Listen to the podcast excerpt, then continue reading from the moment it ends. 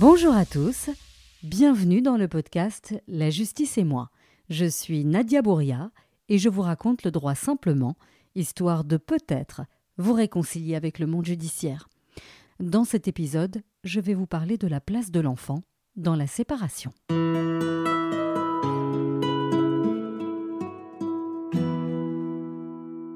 J'observe beaucoup mes clients et mes clientes lorsqu'ils viennent me voir.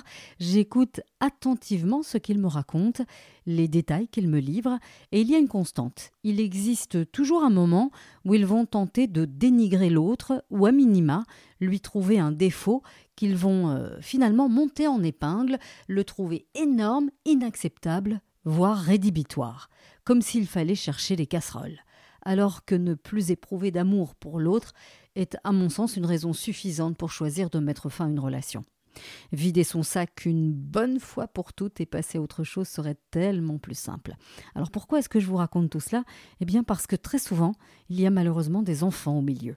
Et les enfants ne supportent pas d'être pris en otage dans euh, des histoires au milieu des histoires d'adultes. Et ce n'est pas moi qui l'ai inventé, c'est une euh, question de bon sens.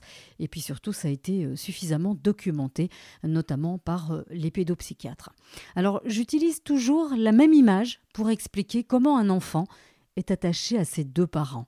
Maman, c'est le bras gauche, et papa, c'est le bras droit ou l'inverse. Et ça marche aussi pour les couples de même sexe euh, lorsqu'il y a deux papas euh, ou deux mamans. Alors demandez à un enfant s'il préfère son bras gauche ou son bras droit, et il trouvera forcément la question absurde. Il n'a pas de choix à opérer, il a besoin des deux s'ils sont disponibles.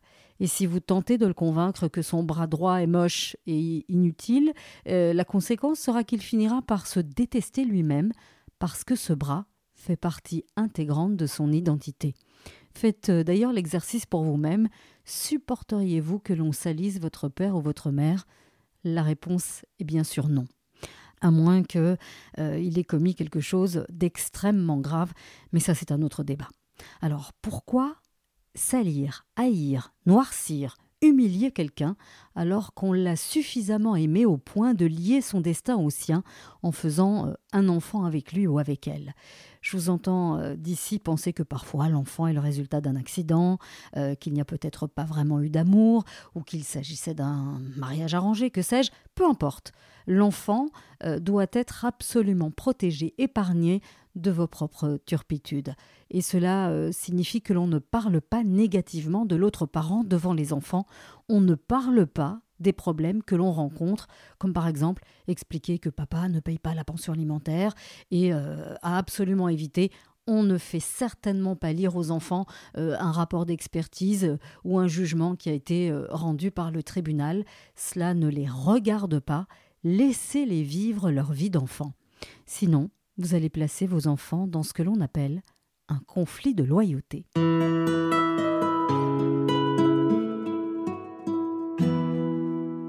Conflit de loyauté peut être défini comme étant un sentiment euh, inconfortable et négatif ressenti par l'enfant lorsqu'il a l'impression de devoir choisir entre son père et sa mère ou euh, lorsqu'il a l'impression de devoir prendre parti. Je sais aussi que parfois euh, vous pensez sincèrement protéger votre enfant de l'autre parent parce que, comme il n'a pas été un bon conjoint, vous pensez qu'il ne fera pas forcément un bon père ou une bonne mère. Mais cela n'a rien à voir. Maman a le droit de ne plus aimer papa, papa a le droit de ne plus aimer maman, à nouveau, le raisonnement est le même pour les parents de même sexe, mais les enfants doivent pouvoir continuer à aimer l'autre parent sans être coincés dans un conflit de loyauté. Alors ce conflit de loyauté apparaît toujours dans des situations euh, relativement euh, identiques. Par exemple, au moment où l'enfant se sépare d'un de ses parents pour retrouver l'autre, il va pleurer, euh, bouder, ou il va donner l'impression que son séjour chez l'autre parent s'est très mal passé. En réalité, l'enfant se sent complètement déchiré et lorsqu'il revient chez vous, il vous dit ou il vous fait croire ce que vous avez envie d'entendre, que l'autre parent n'en vaut pas la peine. Le conflit de loyauté apparaît aussi à l'arrivée d'un nouveau conjoint ou euh, d'une nouvelle conjointe. L'enfant peut ressentir, euh, par exemple, que son père n'aime pas le nouveau compagnon de sa maman ou qu'il ne lui fait pas confiance, et pour rester loyal envers son papa, l'enfant va cacher les bons moments passés chez sa maman, ou il va carrément décrire de façon complètement négative les moments passés de l'autre côté, pensant faire plaisir à son père. L'enfant pourrait aller jusqu'à inventer des situations pour exprimer ce qu'il croit que son parent veut entendre. Le conflit de loyauté apparaît aussi lorsqu'il y a des disputes entre les parents, y compris lorsqu'ils sont toujours en couple. Alors comment savoir que son enfant euh, vit un conflit de loyauté? Eh bien il y a des signes euh, auxquels il faut être euh, relativement attentif. Alors si par exemple l'enfant est anxieux, agressif, ou s'il change d'attitude, ou s'il se replie sur lui-même, lorsqu'il pleure, fait des crises de colère, ou il se plaint de maux de ventre, de maux de tête, et en particulier lors des changements de garde. si l'enfant a un comportement complètement différent quand il est chez chacun de ses parents, en interrogeant l'autre parent, vous aurez l'impression euh, de ne pas parler euh, du même petit garçon ou de la même petite fille. Autre situation, si l'enfant évite complètement de parler de l'autre parent ou du beau-parent, il sait que cela peut créer un petit malaise, alors il va euh, éviter complètement le sujet. Enfin, l'enfant peut avoir envie de moins voir un de ses parents ou carrément ne plus vouloir le voir du tout. Si votre enfant présente ces symptômes, c'est que la situation est compliquée pour lui et le mauvais réflexe à adopter est de systématiquement penser que c'est la faute de l'autre parent. C'est peut-être de votre faute à tous les deux. Donc euh, n'hésitez pas euh, à parler aux instituteurs, aux institutrices de l'enfant, euh, la nounou, la mamie qui le garde. Les enfants ont tendance à se confier à un tiers qu'ils identifient comme étant bienveillant. Cela vous donnera une idée de l'état d'esprit dans lequel il se trouve. Alors l'idéal est bien entendu d'en parler avec l'autre parent en évitant bien sûr de lui faire porter le chapeau. L'idée est de fluidifier le dialogue entre vous. L'objectif et de démontrer à l'enfant que même si les parents sont séparés, même si vous ne vivez plus ensemble, il a le droit de continuer à vous aimer parce que vous continuez à vous respecter. Alors, euh, comment fait-on?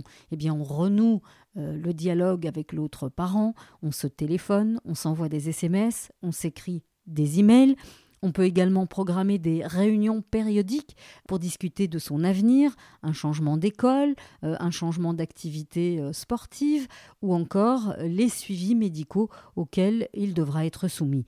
L'idée est qu'il se rende compte qu'il n'est pas un problème pour ses parents.